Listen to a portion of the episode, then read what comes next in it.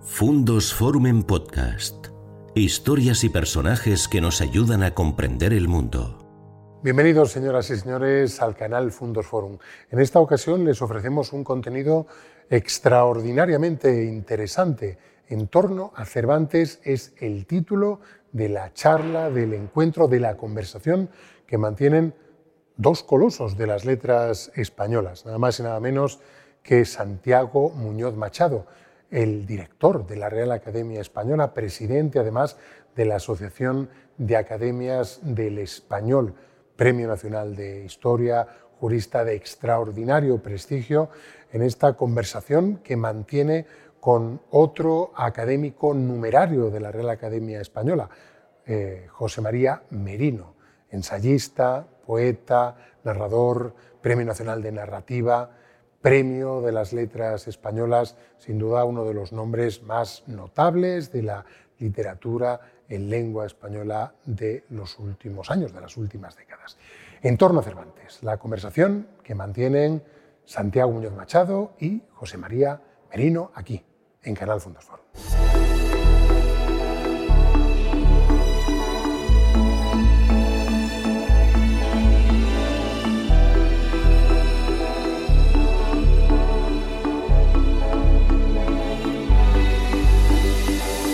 Lo que hemos venido es hablar de, Cervantes y, glosar la obra del genio de nuestras, de nuestras letras. Hemos pensado, esto es lo único que hemos pensado, que yo haga de mantenedor de continuidad, hablando de Cervantes, Cervantes personaje y de su obra, y que José María ilustre, ilustre la exposición leyendo de vez en cuando algún cuento o alguna narración de su cosecha en torno al Quijote, utilizando para eso su libro en torno, al Quijote. Les voy a hablar en primer lugar de la biografía cervantina. Hay gentes que han conocido este libro, algunos por el forro, otros habiéndolo leído, y que, se, que, han afirmado en los periódicos incluso que esta obra es una biografía de Cervantes. No es una biografía de Cervantes, mi Cervantes es una obra que trata de Cervantes en plenitud, Trata de la biografía del genio en primer lugar, pero también de su, obra, de las ediciones de su obra, eh, de las fuentes en que se pudo basar Cervantes, fuentes literarias, fuentes populares o vivencias, también eh, de la época en la que le tocó vivir, y analiza los temas principales que a mi juicio preocuparon más a Cervantes y que son reiterativos, se pueden encontrar reiterativamente a lo largo de su obra. Por tanto, yo les hablaré sucintamente para dar cuenta de todos los aspectos del libro, en primer lugar de la biografía cervantina, después de su obra, más tarde de cómo se consiguió que Cervantes se convirtiera en un genio, cosa que no, que no, que no tenía un reconocimiento explícito en los primeros años posteriores a su muerte, y les hablaré, si nos da tiempo, de cuáles son los temas recurrentes en la obra de Cervantes y procuraré también eh, explicarles en qué medida lo que yo cuente añade algo a toda la inmensa literatura eh, cervantina eh, producida en los siglos que han transcurrido desde que se murió Miguel de Cervantes en 1616. En primer lugar, la vida, la biografía cervantina. ¿Tiene algún interés, se preguntarán ustedes, a la altura de 2022, escribir una nueva biografía de Cervantes? Mi contestación, claro, como autor de la obra, es que efectivamente lo tiene. ¿Y por qué lo tiene? Lo tiene porque, aunque les parezca mentira, se, han escrito decenas, centenares de biografías de Cervantes, pero hacía falta explicar esa biografía de un modo distinto a como se ha hecho hasta ahora. Particularmente como investigador y como escritor, me suele molestar bastante que se, que se pongan en pie, se escriban obras biográficas o, de, cualquier eh, contenido que no expliquen eh, cómo se han ido formando sucesivamente las ideas que el autor cuenta. Algunas veces se, se irrumpe en la biografía de un personaje sin dar cuenta de que antes de que el nuevo autor lo haga, le han antecedido otros muchos que han explicado ese mismo asunto de, manera, de maneras diferentes y que la biografía de un gran personaje se forma sobre la base de aportaciones sucesivas de otros autores de los que somos herederos y a cuyas ideas solo aportamos una capa final de innovación normalmente finísima. Bueno, pues esto es lo que he querido hacer con, con mi Cervantes en primer lugar, explicar quiénes me han precedido, qué han dicho y qué puede aportar mi obra, en qué consiste esa capa finísima de novedad que el nuevo escritor, que el nuevo biógrafo añade. La biografía de Cervantes se ha compuesto de la siguiente manera a lo largo de la historia de las biografías del personaje. En primer lugar, al principio fue la autobiografía. Cervantes era un personaje bastante consciente de que no le iban a hacer ningún caso cuando se muriera y que nadie iba a escribir una buena biografía suya, de modo que dejó muchas señales en el camino de cuál había sido su vida a lo largo de su obra. Dejó piedrecitas autobiográficas a lo largo de toda su obra, de modo que la principal fuente durante muchos años de cuál había sido la vida de Cervantes consistió en su autobiografía. Reuniéndola se podía tratar de completar, reuniéndola y leyendo al mismo tiempo su obra, se podía completar un primer atisbo de biografía. ¿Cuándo ocurrió esto? Pues para asombro y, paréntesis y vergüenza de los escritores españoles, eh, esto no ocurrió hasta 1738 en España, es decir, más de un siglo después de muerto Cervantes. En efecto, acertó el genio al decir que cuando se murieran no iba a haber un, discípulo suyo que escribiera inmediatamente su biografía, como ocurrió, sin embargo, con otros grandes que le sucedieron, con Lope o con Quevedo, que sí tenía formado discípulos y mecenas que se iban a preocupar inmediatamente de, de llorarle escribiendo una biografía que lo recordara. Con Cervantes no ocurrió hasta 1738 y ocurrió casi de casualidad.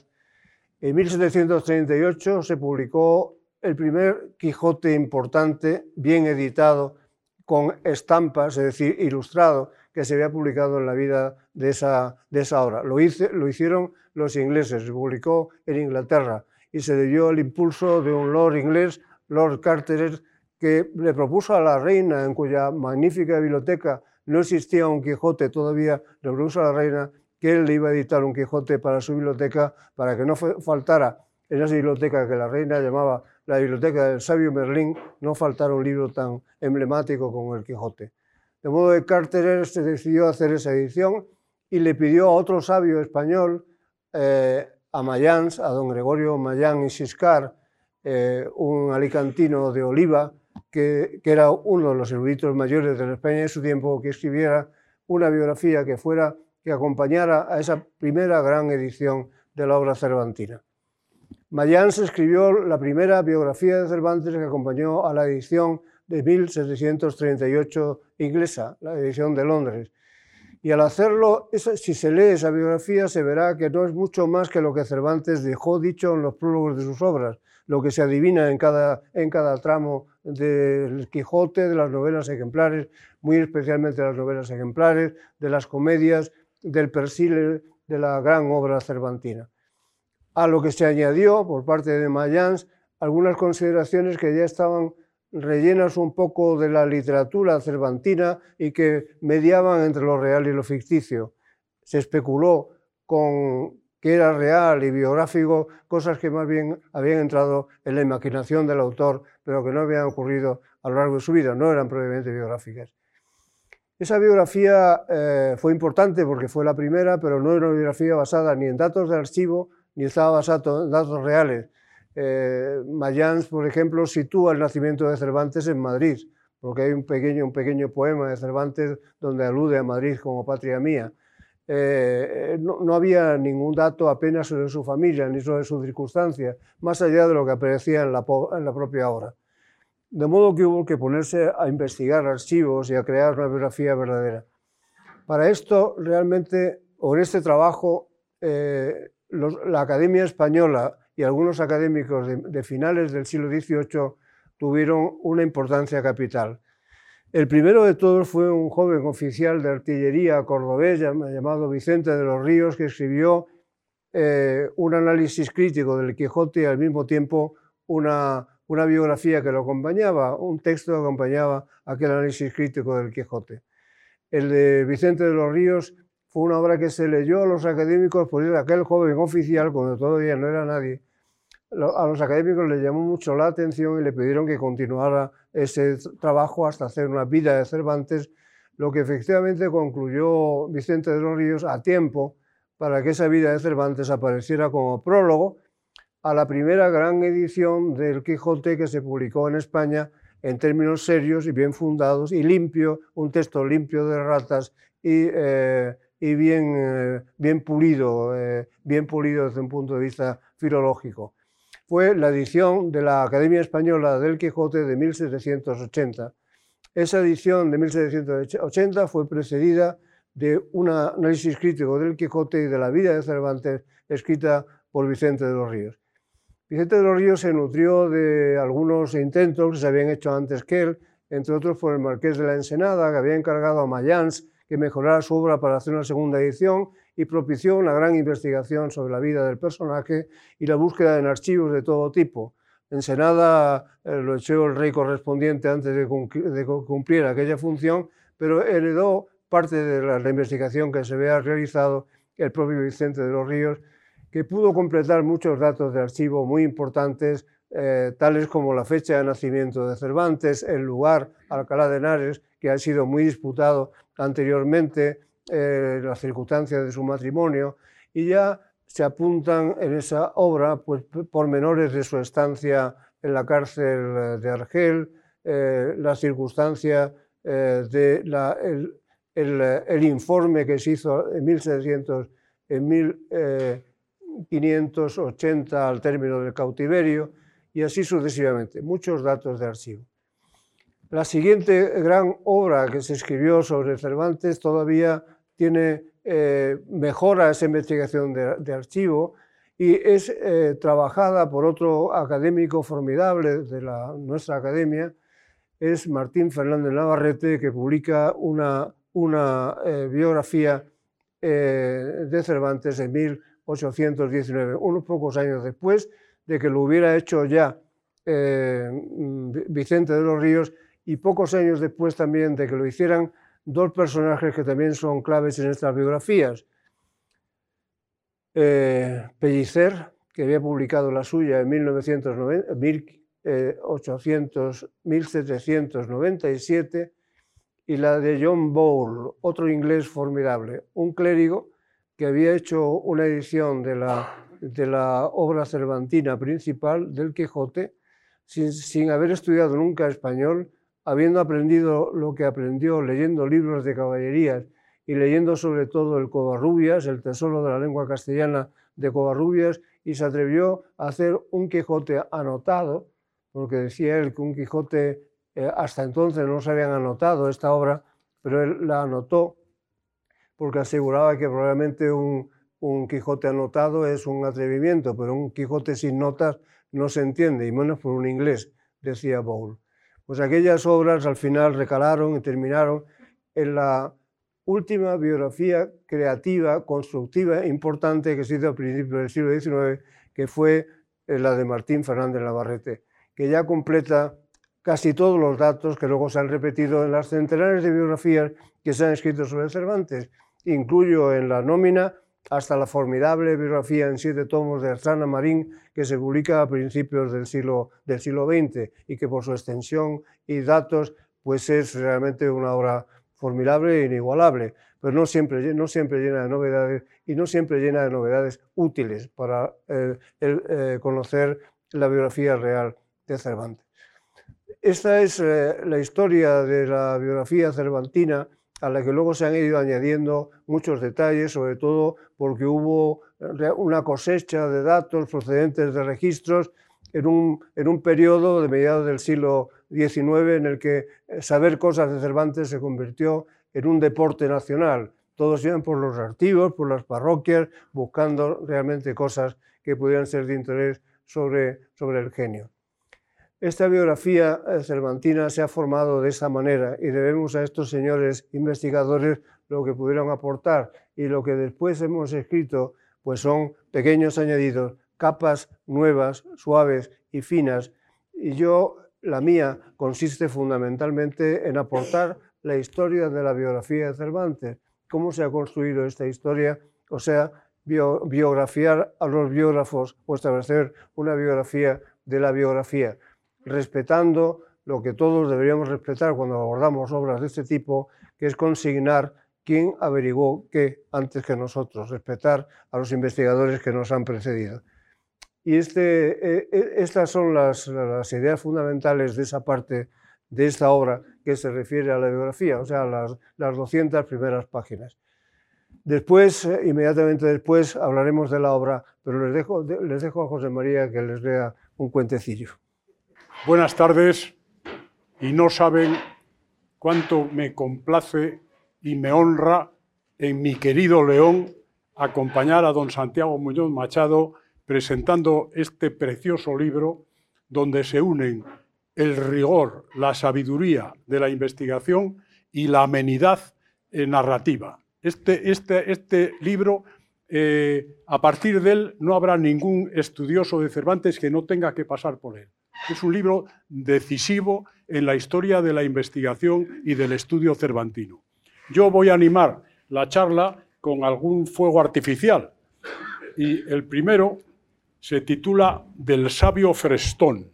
Son cuentos con los que yo animé un libro mío llamado A través del Quijote, que fue mi, última relectura después de muchas que he tenido a lo largo de la vida con notable placer y que yo animé con cuentos eh, del propio Quijote, sacados de mi lectura del Quijote del sabio Frestón. A la montaña en que el sabio Frestón llevaba su aburrida existencia llegó el eco de unos sueños. Procedían de un calabozo en un lugar lejano y humilde. El soñador era un soldado de vida poco afortunada que había cambiado el oficio militar por, por, el de expropiador y recaudador de ciertos tributos, lo que le producía escaso peculio y continuos disgustos. En su prisión, el antiguo soldado soñaba con hacer un caballero andante de un viejo hidalgo que vivía en una pequeña aldea y llevarlo por los áridos lugares que rodeaban sus espacios cotidianos para hacerlo vivir aventuras similares a las que habían tenido personajes como Amadís de Gaula. El sabio Frestón siempre se había sentido muy molesto con que en aquellas aventuras hubiesen tenido papeles relevantes ciertos vecinos suyos, como Urganda la desconocida, buena persona, eso sí, o Arcalaús, un tipo con el que había que tener cuidado, y que sin embargo a él, tan ducho en magias y hechizos como cualquiera de los otros dos, no se le hubiera hecho el mínimo caso, y lo enfadaba aún más que, cambiando solamente una letra de su nombre, se le hubiese incluido en otro de aquellos libros el que trataba de los amores de Florisbella, hija del soldán de Babilonia, a la que también pretendía el príncipe Perianeo de Persia, convirtiéndolo en un personaje malévolo. Por eso, los sueños de aquel encarcelado despertaron en su ánimo una inusitada desazón, pues si el soldado convertido en desafortunado recaudador iba a relatar las aventuras caballerescas del viejo hidalgo, él quería ocupar algún lugar en ellas. Así, el sabio Frestón buscó el modo de entrar en los sueños del antiguo soldado y despertar su interés. Sin duda, era necesario que un sabio encantador ocupase algún espacio en aquellas aventuras. Sus encantamientos fueron insistentes y poderosos, y al fin, en la imaginación del antiguo soldado, se iluminó la idea. En su relato habría un sabio mago llamado Fritón que intentaría frustrar los esfuerzos del caballero. A Frestón lo decepcionaron el nombre que se le quería atribuir y el papel que debía desempeñar, pero pensó que lo importante era entrar en el relato. Luego ya se ocuparía él mismo con sus mágicos poderes de conseguir que su nombre fuese el verdadero y acaso de modificar su papel en la trama. Y así fue como Frestón entró, de tal manera que en el episodio, en un episodio que es el de los molinos, consiguió que los verdaderos gigantes pareciesen molinos. El último gigante, Panfilotón de Catarrea, el único superviviente de la raza de los gigantes, vivía tranquilamente en la Mancha, disimulado bajo el aspecto de un molino De vez en cuando, en las noches más tenebrosas, el gigante buscaba algunas ovejas para alimentarse. Un día acertó a pasar por allí un jinete armado de una lanza que tenía algún don misterioso, pues fue capaz de advertir su verdadera naturaleza. El jinete lo atacó y el supuesto molino se libró de su agresor de un manotazo que consiguió romper la lanza, apartar al caballo y hacer rodar al caballero por el suelo. Pero el suceso lo desasosegó tanto que el último gigante decidió mudarse. Tras residir en diversos lugares a los que no conseguía acomodarse, sobre todo por la escasez de alimentación, el último gigante acabó instalándose en Madrid con el aspecto del monumento a Cervantes de la Plaza de España. Piensa que allí es difícil que venga, que venga a parar el jinete lancero y sobrevive comiéndose de vez en cuando a un turista o a un mendigo.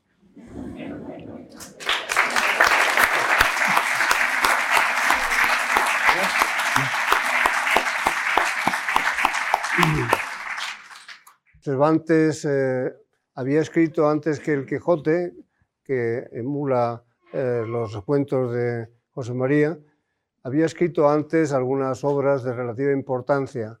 Había escrito en, en 1585 La Galatea, que es una, una novela de carácter pastoril que no fue la mejor de su época y que le dio un relativo éxito había escrito obras eh, de teatro a las que tuvo una afición extraordinaria Cervantes desde niño. Hubiera continuado escribiendo obras de teatro toda su vida, de no ser porque, como él mismo dijo, ese monstruo de la comedia que se llamó Lope de, Lope de Vega le había quitado el sitio y realmente era imposible competir con él.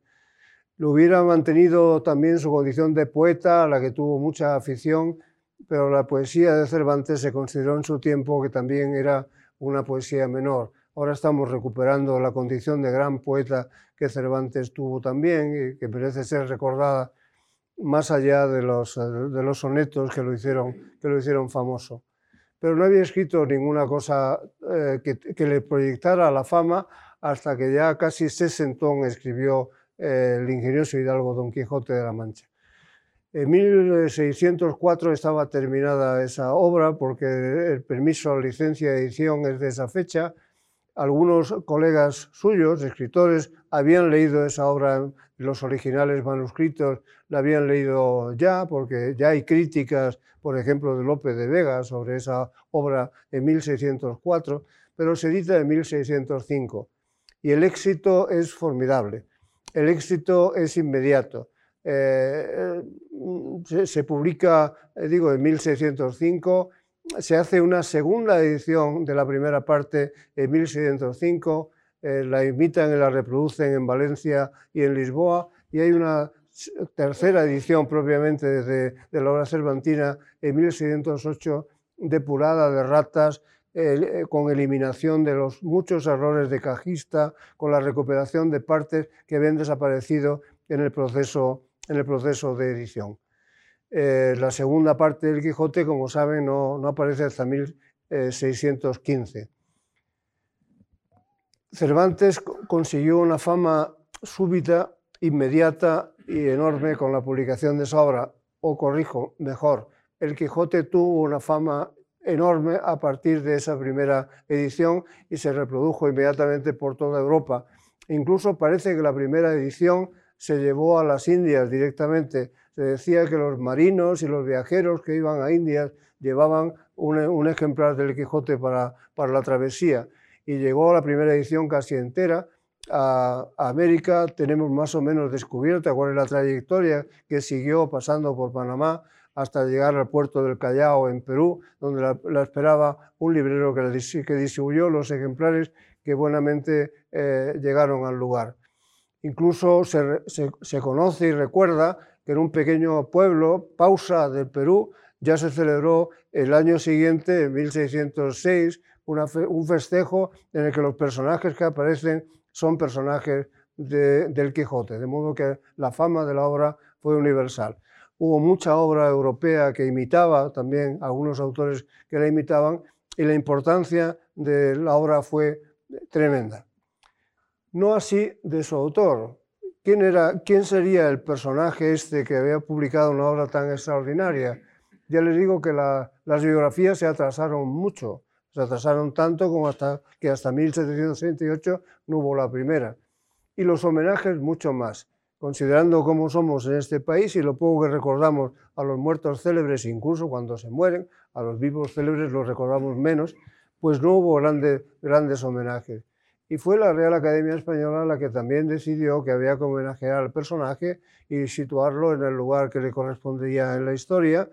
Y de esta manera lo primero que se hizo fue buscar sus restos en la iglesia de las Trinitarias donde, de Madrid, donde sabía, se sabía que estaba enterrado, pero no había ni una sola placa que recordara dónde había sido enterrado el genio. De modo que hubo una, una investigación muy importante, dirigida directamente por el director de la Academia de la época, el marqués de Molins, que escribió luego una monografía sobre este asunto, con los mismos resultados que ahora, todas las veces que eso se ha intentado. No se sabe, allí hay muchos huesos, pero no se sabe, no se sabe en concreto cuáles, fuesen los de Cervantes. Pero al menos la Academia colocó en la puerta de las sanitarias una gran placa de mármol donde dice que en ese lugar eh, está, están los restos de Cervantes y empezó a aparecer en la vida ciudadana de Madrid Cervantes como un hombre digno de ser recordado. Unos años antes, mesoneros romanos había llamado la atención, hace 1834, de cómo la, calle en la, que había, la casa en la que había vivido por último Cervantes, en la calle León, la estaban demoliendo y a ver si era posible parar, parar aquella catástrofe, que no se paró, pero hay en la, en la nueva casa que sustituyó a la, a la original, en la que vivió Cervantes, una placa que recuerda que allí había vivido Cervantes. Pocas cosas más. Se plantó también en la época la primera escultura que recordaba a don Miguel enfrente del Palacio del Congreso de los Diputados. Todavía la tienen allí eh, para quienes quieran recordar lo que dio de sí el genio en el siglo, en el siglo XIX. Bueno, esos homenajes se repitieron. La Academia propuso que además debería hacerse de alguna manera un homenaje fúnebre para el 23 de abril, día que damos, eh, por cierto, que murió Cervantes, parece que no fue el 23 exactamente, pero bueno, el 23 de abril, día de la fecha, día de la muerte de Cervantes, eh, se celebraron unas honras fúnebres en el convento de las Trinitarias. Y el 23 de abril de 1861 se celebró por primera vez ese gran funeral eh, con un aparato religioso y fúnebre realmente enorme, con un gran catafalco situado en el, crucero de la iglesia, con cintas que recordaban a cada uno de los académicos que a lo largo de la historia se habían ocupado de la biografía o de la obra de Cervantes y mil detalles más, además de unos discursos tremendos que recordaban al personaje y su importancia desde todos los puntos de vista. Bueno, tanto es eh, la fuerza que tuvo aquella convocatoria que desde las 9 de la mañana para un ceremonial que se iba a celebrar a las 2, la, iglesia de la Trinitaria estaba abarrotada, abarrotada de gente. Esa iniciativa se ha mantenido a lo largo de los años y todavía el día 23 de abril de cada año la iglesia de las Trinitarias, impulsada por la Academia Española, celebra un funeral por Cervantes y todos los que han cultivado las letras españolas año tras año es un pequeño detalle para un personaje que tanto merece eh, hacer observar cómo realmente esa fama, desde el punto de vista de los reconocimientos globales, al personaje como tal se le ha hecho menos caso que a la grandiosa obra que publicó.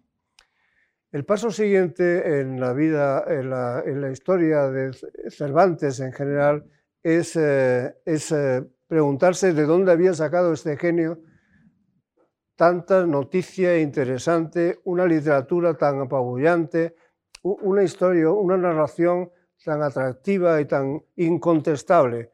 La primera y mejor novela que se publicaría nunca jamás usando nuestra lengua y quizá en cualquier lengua, la mejor obra literaria de toda la historia de la literatura.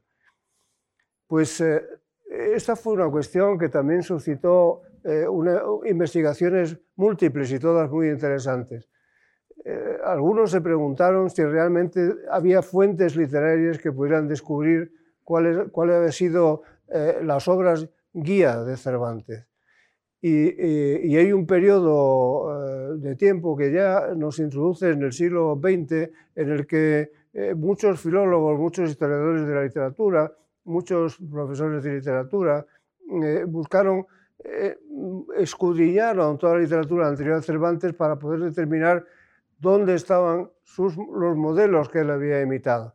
Y aparecen entonces obras que aseguran que realmente el Sancho de Don Quijote está en El Caballero Cífar, una obra, una obra de caballería, de las primeras obras, eh, libros de caballerías eh, que se publican, u otros que realmente hay personajes a los que, autores a los que Cervantes imita sin ninguna duda, como Antonio de Guevara, un fraile burlón y magnífico escritor que escribió eh, cosas que se ven por el, por el por la soltura, por el cinismo, por la frescura con que eh, escribe Cervantes, pues una influencia cierta en su obra.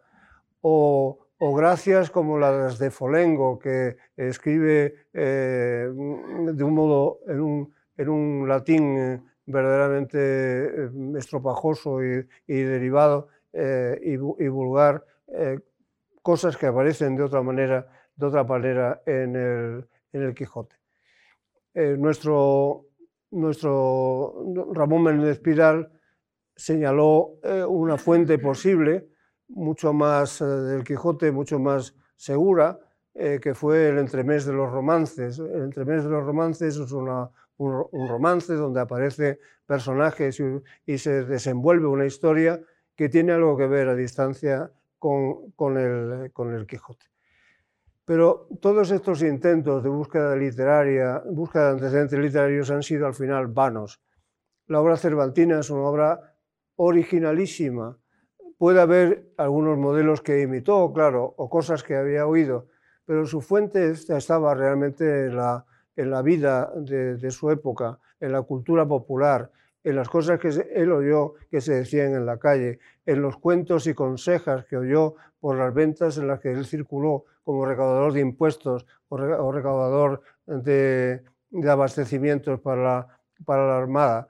Eh, se fijó mucho y utilizó las colecciones eh, de refranes, las paremias, que entonces existía una cierta manía por el coleccionismo.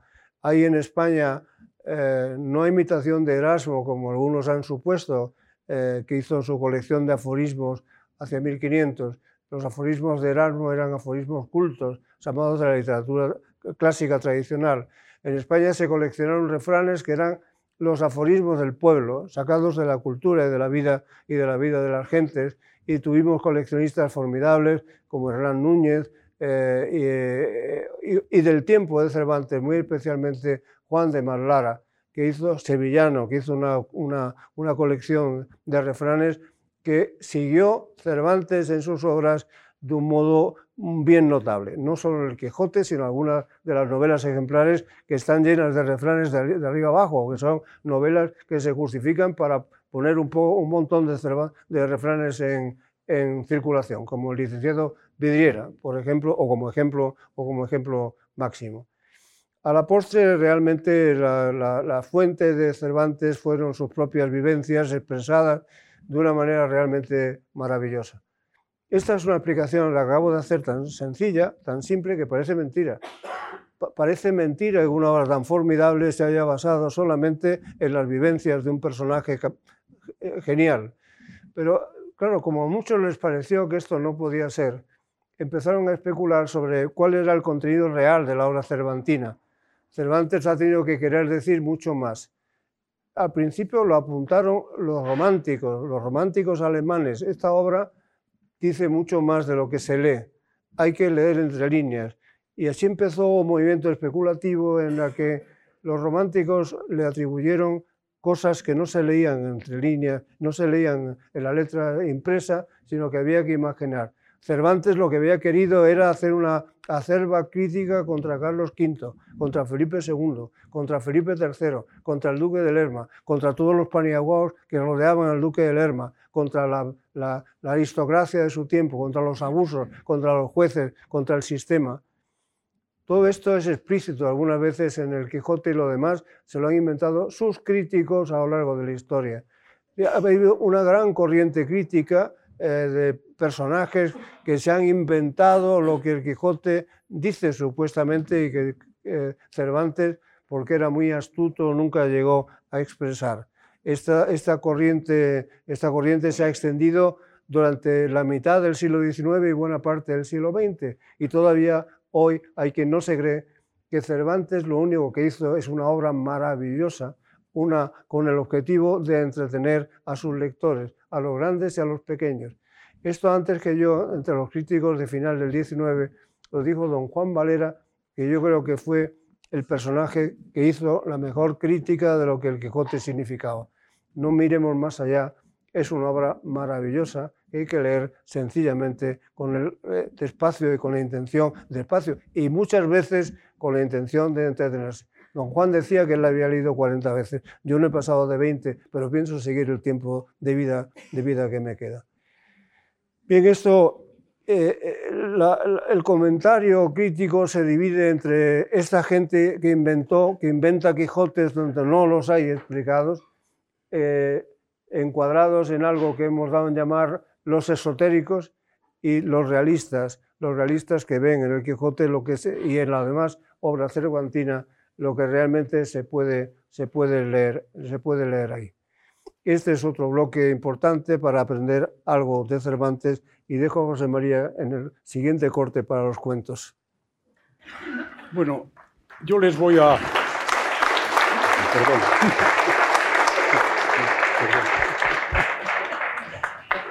Eh, el sabio Frestón eh, influyó mucho en la obra de Cervantes. Por vías que no les puedo desentrañar, yo he sabido, por ejemplo, que le hizo ocurrírsele aquello que yo he llevado a un cuento llamado La seductora. Es decir, que para sacar a Don Quijote de Sierra Morena, el cura, don Pero Pérez, se disfrace de chica, que enseguida Mm, parece que lo descartó Cervantes, aunque lo dejó escrito. Bueno, yo sé por el mago Frestón, y ya les digo que no puedo explicarles cómo, que Cervantes escribió un texto sobre eso. Luego lo quitó, y el texto era el siguiente. Desde su adolescencia guardaba el licenciado Pero Pérez un secreto deseo, el de vestirse de mujer.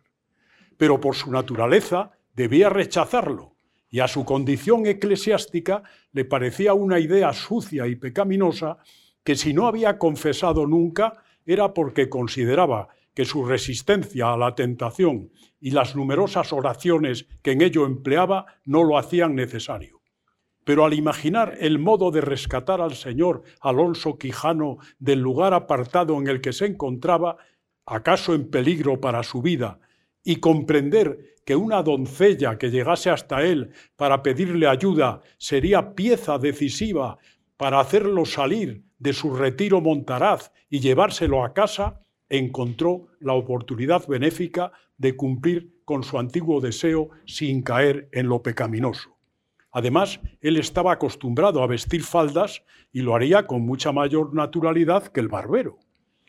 Se prepararon, pues, para la aventura del rescate y el cura sentía una particular emoción al ponerse la saya de paño con tiras de terciopelo negro y el corpiño de terciopelo verde y encajarse el birrete de lienzo en la cabeza que se ciñó con una tira de tafetán negro y cubrirse el rostro para disimular del todo su condición. Por su parte, Maese Nicolás se había colocado sobre el rostro con ayuda de unas cuerdas, el extremo de la cola de buey que el ventero le había facilitado, con lo que bajo su gran sombrero, su rostro, adornado por aquella enorme barba roja, tenía un aspecto que sin, duda impresionaría al enloquecido hidalgo. Montaron pues en sus mulas la supuesta doncella sentada a mujeriegas, y tras despedirse del ventero, su mujer, Sancho y Maritornes, iniciaron su camino. Poco más adelante se cruzaron con una pareja de jinetes que debían de dirigirse a la venta y que tenían aspecto de soldados. Al ver a la supuesta y más bien rolliza dama, uno de los jinetes exclamó ¡Qué lindo cuerpo para alanceado! Y el otro, que no quiso quedar atrás, añadió tal se tornen las pulgas en mi cama. Avergonzado el cura, ordenó a maese Nicolás que diesen la vuelta y se arrancó con furia el velo que le cubría el rostro. No podían buscar al hidalgo de aquel modo. Habría que pensar en otra solución. Pero lo que le había causado un sentimiento de desconocido e inexpresable horror era que, al oír los groseros requiebros de los supuestos soldados, bajo su vergüenza había sentido una inusitada complacencia.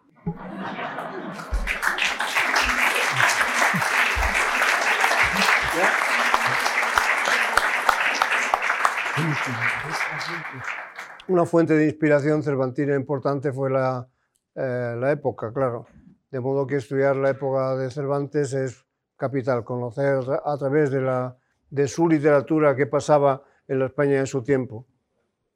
En la España de su tiempo había, desde el tiempo cuando él nació, había una mujer, eh, Lucrecia, que anunciaba grandes catástrofes que caerían sobre España como consecuencia de la perversión en la que ha incurrido la clase alta, la monarquía muy especialmente. Después de 1588 aparecieron muchas profecías de Lucrecia que anunciaban los mayores males del mundo que recaerían sobre España. Y es que realmente aquella sociedad, eh, la sociedad eh, ya de Felipe II, donde empieza la, decadencia del imperio y sobre todo el reinado de Felipe III, eh, con, su favorito, el duque de Lerma, y todo, toda la corte que se construyó alrededor de Lerma, pues era una, una sociedad verdaderamente que merecía ser criticada y eh, presentaba muchos flancos muy interesantes para, eh, para el novelista. Eh, Felipe III, como seguramente recuerdan, de la mano de Lerma, decidió en todas cosas cambiar la capital de España de Madrid a Valladolid y duró en Valladolid algunos, algunos años, entre 1501 y 1506. Allí se trasladó también la familia, la familia de Cervantes, porque todos iban a donde iba la corte, de manera que pudo aprender muchas cosas que tienen al final reflejo en la obra. Por ejemplo, los fastos que tanto le, que le organizaba Lerma continuamente a Felipe III, las, escandalosas celebraciones de todo, de todo orden, eh, mm, de gran duración temporal durante días, eh, los festejos con que, entretenían a la corte de su tiempo. Una, una, corte y una sociedad absolutamente estamentalizada, dividida en fragmentos, dividida en, en, estamentos, absolutamente impenetrables. No era posible el ascenso social de ninguna, de ninguna manera las formas de progreso estaban muy limitadas a, la iglesia, al ejército o a la escritura, eh, se decía en su tiempo, pero ninguna de, ellas era suficiente como para saltar, para saltar de estatus. Muchas veces le recuerda a Sancho, su mujer, que no se preocupe de ser, de ser gobernador de ninguna ínsula, que ellos han nacido para lo que han nacido y que en eso debe morir y que a su hija deben casarla con alguien igual y no pretender ahora casarlo con alguien que pertenezca a otro estamento. La sociedad está mentalizada y está muy presente en toda la, en toda la obra eh, cervantina, esa sociedad estratificada y petrificada en la estratificación, insusceptible de ser, de ser, eh, de ser movida. En esa sociedad, eh, Cervantes aprecia que hay personajes, primero esta nobleza, ya corrupta. Lerma ha sido uno de los personajes políticos más corruptos de la historia de España. Eh, Lerma y toda su familia, que estaba, Lerma una de las cosas que consiguió hacer era rodearse de todos sus familiares, de modo que todo lo que había en la corte era su tío, su hermana, su señora, su prima, todos alrededor, todos tenían conexión con la familia principal. Esto lo observó Cervantes, sin duda, con ojos muy críticos, pero con mucho cuidado porque los, los mecenas más estables de, Cervantes, quienes le pagaban algo para que pudiera sostenerse, eran el arzobispo de, Toledo, el cardenal de Toledo, tío de Lerma, y, eh, y Lemos, el conde de Lemos, eh, cuñado, eh, cuñado igualmente vinculado, vinculado con la familia. de modo que con mucho cuidado él criticaba a esa sociedad en la medida que podía. Y para situar la mirada fuera de un lugar, Cervantes fue un mago a la hora de, hablar de cosas críticamente sin que, sin que pudieran imputarle nada, ni la justicia real ni la justicia inquisitorial. Siempre una persona con una capacidad de disimulo extraordinaria. Eh, para que no le pudieran imputar nada, desde luego buscó otros argumentos novelescos en la España de su tiempo y halló algunos que son para los cuales fue el primero de todos halló que a la corte se dirigía mucha gente diciéndole cuáles eran los remedios que tenía que emprender para arreglar las cosas de esa España caduca o en movimiento de caducidad.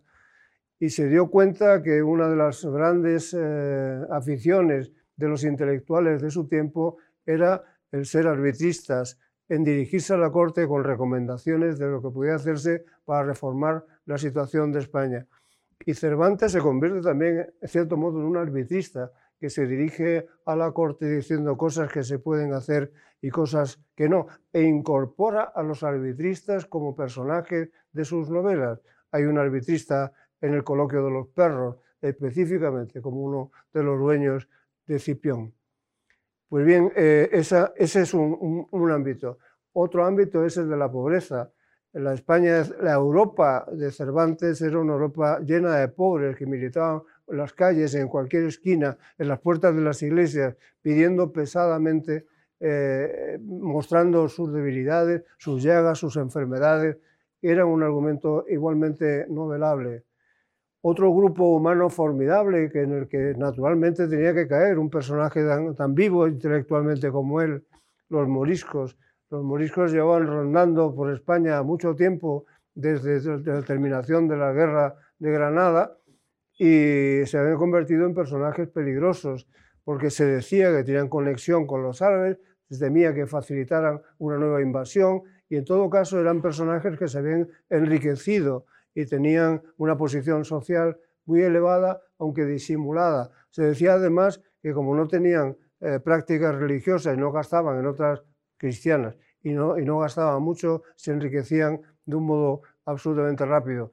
De modo que después de la expulsión de los moriscos que ocurre en 1609, es una decisión del rey Felipe III, eh, el personaje morisco era obligado, antes y después, eh, porque aparece en la obra cervantina eh, tanto, tanto, antes del Quijote como después del Quijote, con diferentes visiones sobre ese colectivo, hasta terminar en el Persiles, donde aparece una versión de los moriscos distinta y aparece en la obra cervantina por primera vez de un modo, de un modo importante eh, los gitanos, que es un colectivo sobre el que, se había ocupado, del que se había ocupado el poder público en España a partir de la reina Isabel eh, de Castilla, del tiempo de los reyes católicos.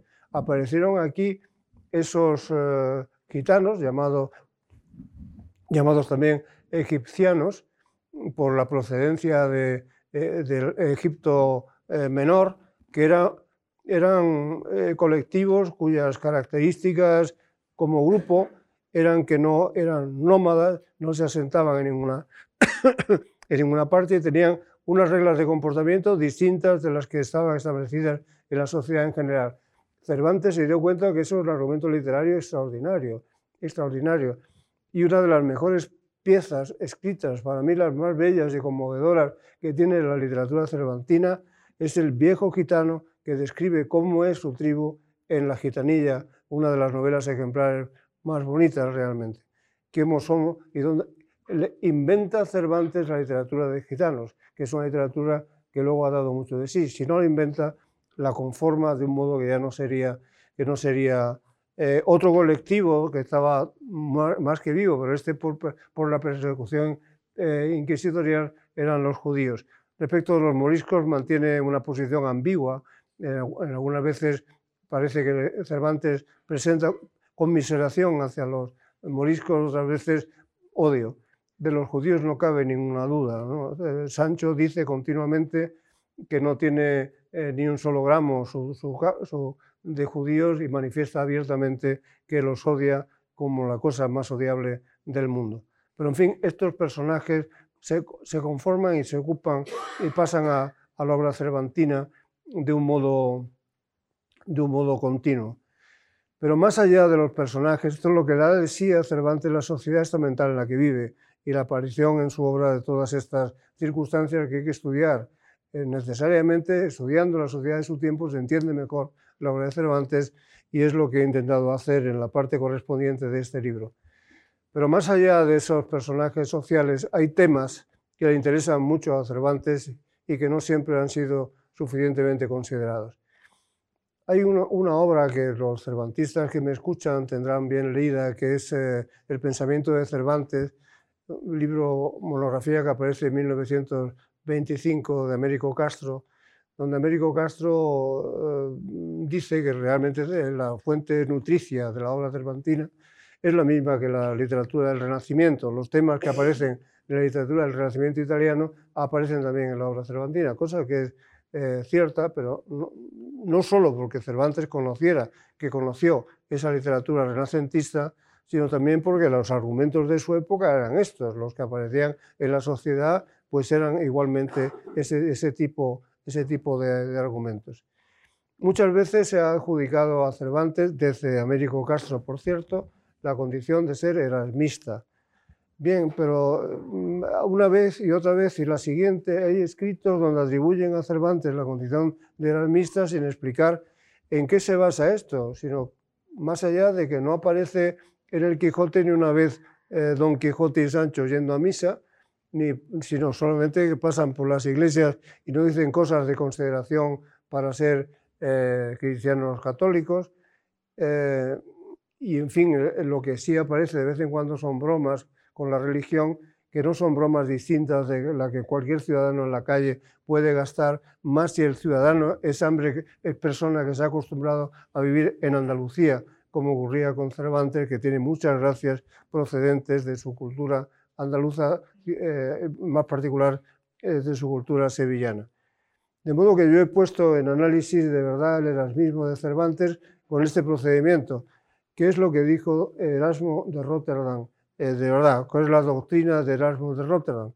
Expuesta a la doctrina de Erasmo de Rotterdam, busco en la obra cervantina eh, las consecuencias del pensamiento erasmista en Cervantes. Y la verdad es que no se encuentra fácilmente, no se encuentra a la vuelta de cada hoja.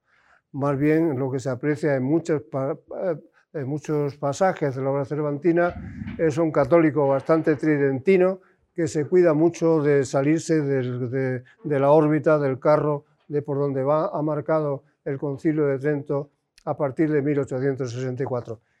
Muy en particular, además, porque, eh, como saben, nuestro rey Felipe II incorporó todas las conclusiones, todos los cánones del concilio de Trento, los incorporó a la legislación española el mismo año que terminó. Todo lo que había acordado Trento pasó a ser legislación española vinculante a partir de, 1564, de modo que, eh, que no había lugar para salirse de eso y Cervantes, desde luego, arriesgaba poco en estas, en estas cosas. La religión, el matrimonio y la relación de pareja, la magia, la hechicería, la brujería y el derecho fueron los temas más queridos por Cervantes, como demuestra un simple repaso de su obra. Yo los analizo para contemplarlos y poder explicar qué, llamó la atención y por qué se convirtieron en temas recurrentes en Cervantes. Las relaciones de matrimonio están llenas las novelas ejemplares de este tema. Todo el Quijote es un, un lío, la primera parte de relaciones matrimoniales o parecidas. El Persile, su última obra, es una peregrinación de parejas que va desde el septentrión europeo a Roma y así sucesivamente, obra tras obra. ¿Por qué le interesó tanto esto? ¿Por qué escribe? Bueno, siempre ese tema es un tema muy importante para la novelística y el relato de su tiempo. Pero es que Cervantes vivió en un tiempo en el que, estaba a medio camino entre el antiguo régimen y entre, entre, eh, entre las costumbres pretridentinas y las imposiciones del concilio de Trento, que consistían nada menos que en lo siguiente. Antes de Trento, relacionarse establemente con una pareja no requería matrimonio. Uno podía estar establemente relacionado, eh, establemente y, respetado socialmente eh, en una situación de barraganía, de barraganía o de amancebamiento, sin ningún problema. las hermanas y la hija de Cervantes fueron barraganas y estuvieron amancebadas mucho tiempo. Y Cervantes escribió en su obra Relaciones de pareja en las que se situaba en algunas ocasiones en el régimen presidentino y hablaba de parejas que ya simplemente tenían relaciones de barraganía o relaciones de amancebamiento y lo utilizaba para, eh, como argumento literario muy, muy importante y al mismo tiempo en la misma novela aparece la necesidad de la presencia de un sacerdote en el matrimonio y unas formalidades que establece el Concilio de Trento. Hasta Trento no hacía falta ni publicidad, ni presencia de un sacerdote, ni otras cuestiones semejantes del rito católico que luego se estableció muy penosamente, porque aquello tardó muchos años en llegar a consolidarse, pero el siglo, el siglo XVI y el siglo I del XVII fueron siglos en los que estas combinaciones eran combinaciones mixtas, podía ocurrir una cosa u otra. Y como digo, pues en su propia familia estaba rodeado de esta relación. ¿Cómo no iba a ser un argumento literario de primer orden este en Cervantes? Pues cuando decimos qué cosas se van aportando y qué capas pone cada libro en, en historias ya conocidas, una de las cosas, la capa que añade este libro es haber examinado esta cuestión con cierto detenimiento. Como también es una capa que pone este libro, el haber examinado con cierto detenimiento otro de los grandes gustos cervantinos, que es el gusto por la magia, por la hechicería. No está toda la obra de Cervantes llena de hechiceros, de brujas, de encantamientos, ¿De dónde viene esto? Pues viene de que Europa creía en las brujas, creía en las brujas eh, y las mataba, las quemaba. Europa más que España, por cierto, que siempre nos imputan ser los más bárbaros en la represión de, cosas heterodoxas, Europa mucho más, Europa quemó muchas más brujas que España. Pero Europa creía en las brujas. Eh, el mejor ejemplo de esta creencia lo sitúo yo en la primera página del capítulo a que dedico, eh, que dedico a este asunto, en la obra de Jean Baudin. Eh, no sé cuántos de ustedes eh, recuerdan quién era Jean Baudin, pero Jean Baudin, Juan Bodino, es el intelectual más importante que para la creación de la noción de soberanía. Los, siete libros de los seis libros de la República son una obra crucial en la evolución del Estado en Europa. Pues este Jean Baudin, además de los seis libros de, de la República escribió la, de, la Demonomanía de las Brujas, una obra que empieza diciendo que él cree en las brujas y además las ha visto y es un tomo de 500 páginas donde hace demostraciones de cómo realmente las brujas existen. Bueno, parto de ahí para probar que eh, en España se creía en las brujas naturalmente y las hechicerías y este era un argumento de la vida cotidiana, por tanto también de la obra de un gran novelista como fue Cervantes. ¿Cómo no? Si es un argumento absolutamente rico, rico y esencial. Pues bien, Cervantes lo, utiliza profusamente, los encantamientos, y, en su obra aparecen, aparecen no solo estos sabios frescones de broma que, eh, que también son tratados con cierta jocosidad en la obra cervantina, sino también muchas manifestaciones de, una, de la creencia real que el pueblo tiene y cómo realmente ese argumento tiene que ser muy atractivo para un lector de la época, tiene que ser muy atractivo. Y así, pues, eh, brujas y hechiceras y sus clasificaciones circulan por las páginas de las novelas ejemplares o, de, o, de, o, del Pericles eh, o del Quijote continuamente. Y mm, lo mismo puedo decir, eh, y no en último lugar, del argumento jurídico. Los juristas han dedicado muchísimas páginas al, al, Cervantes jurista, eh, muchísimas páginas, muchas, eh, y han valorado realmente por, qué en Cervantes aparecen tantas veces cosas, cosas de derecho, algunas veces de un modo muy aplastante y rotundo, eh, que más que menos recordará el episodio de los galeotes, eh, se encuentran Don Quijote y Sancho con unos galeotes, gente ensartados en una cadena que van a galeras, conducidos por los oficiales del rey, los para Don Quijote y los libera. Le pregunta a cada uno qué es lo que había hecho y considera que sus penas están mal puestas, mal impuestas y los libera por su propia gracia. Bueno, eh, ahí hay consideraciones de orden jurídico que se repiten en otros muchos, en otros muchos lugares. Eh, ha sorprendido tanto que Cervantes se atreva, ha sorprendido tanto a sus comentaristas y críticos, que Cervantes se atreva a contar una historia en la que pasan unos galeotes delante de él y los libera, haciendo incumplir penas impuestas por la justicia real, que algunos, Alcalá Zamora, por ejemplo, que hizo un, estudio sobre el derecho en Cervantes, si Cervantes lo que era es un anarquista, un ácrata, porque es que no se le ocurre a nadie semejante, historia. No, pues Cervantes no era ningún ágrata. Lo que ocurre es que también en esto del derecho Cervantes vive en una época que está a medio camino entre, entre la Edad Media y el Estado moderno. En la Edad Media las leyes provenían del pueblo, se construía el derecho de abajo arriba. Eran las costumbres del pueblo las que se hacían norma y la justicia que aplicaba esa norma era una justicia popular. Esto está cambiando en tiempos de Cervantes y las normas empiezan a hacerse allí a partir de arriba abajo. Es el rey el que dicta disposiciones y pone a disposición y pone para su cumplimiento, al servicio de su cumplimiento, una justicia que ya es real y no popular, como había sido hasta entonces. Esta mezcolanza, como la del matrimonio y las parejas, se la encuentra Cervantes en su época. Se la encuentra Cervantes y puede jugar con la justicia del rey que condena a los galeotes y la justicia anterior del pueblo que es capaz de liberarlos porque no están bien sentenciados, no están bien juzgados. Este tipo de maravillas son reflejo de la sociedad y de las instituciones de su tiempo, que aprovechadas por un escritor único, claro, aprovechado por un escritor torpe, no se sacaría jugo, pero un escritor de la capacidad descomunal de Cervantes lo hicieron finalmente autor de una obra que ha maravillado y asombrado al mundo. Y aquí te lo dejo, José María. Concluiré mi intervención leyéndoles la derrota de Frestón.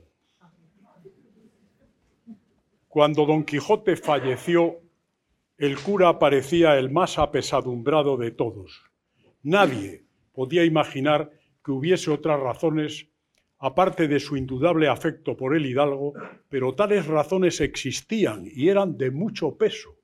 Aquel despertar en el que Don Quijote declaró haber recuperado la cordura, lo que tuvo un evidente eco en su repentino y firme rechazo de los libros de caballerías, y todo lo que vino después, asombraron al vecindario y complacieron especialmente a la gente más cercana al señor Alonso Quijano.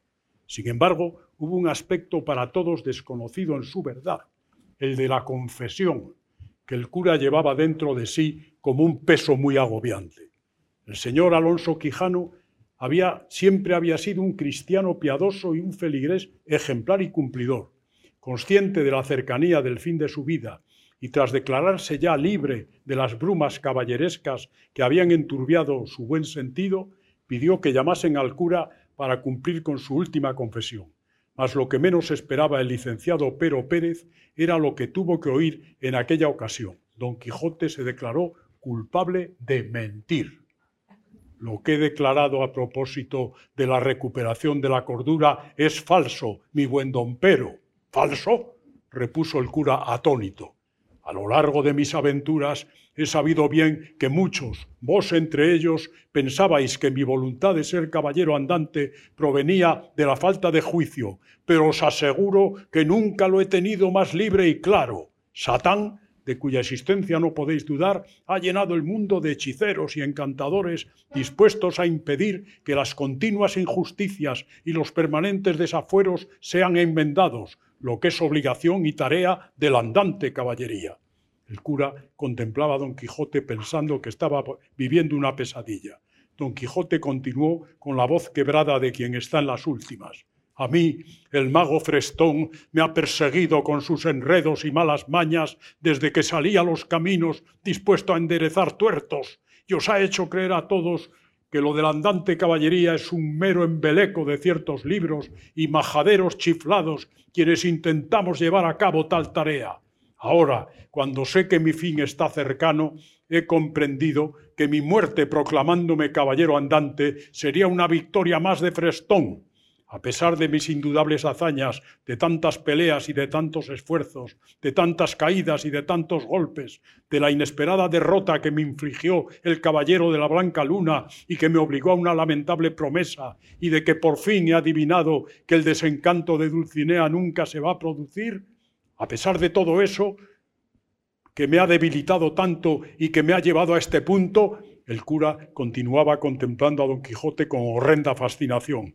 En la soledad de mi lecho he pensado que mi muerte como caballero andante sería una victoria más para esos hechiceros malandrines, siguió confesando el señor Alonso. He reflexionado mucho sobre el asunto y he llegado a la conclusión de que la forma mejor de hacer daño al funesto Frestón sería fingir, como he hecho, que abomino de los libros de caballerías, que en definitiva no creo lo que en ellos se cuenta, ni en la existencia de Frestón y de otros hechiceros, ni en su continua acechanza.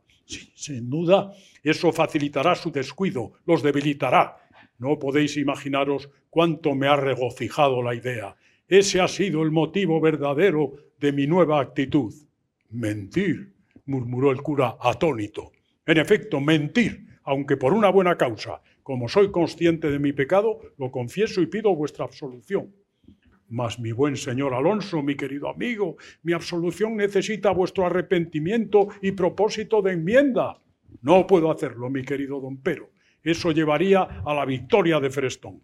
Tengo que morir como si la caballería andante fuese para mí un disparate. Tengo que negar a Frestón. Quienes saben en su corazón la verdad del caso nunca creerán en esa falsa recuperación de la razón que he proclamado.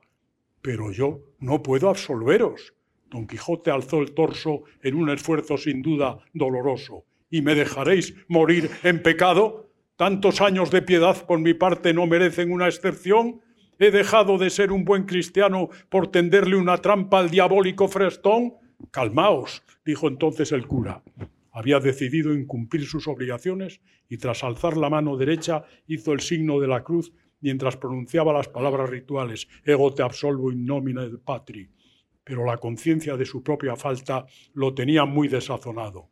Por primera vez en su vida religiosa había pecado gravemente, absolviendo a un pecador que declaraba no arrepentirse ni tener el propósito de modificar su conducta. Debería ir a ver al obispo de la diócesis para transmitirle su propia confesión y al desasosiego de la culpa se unía una inevitable vergüenza.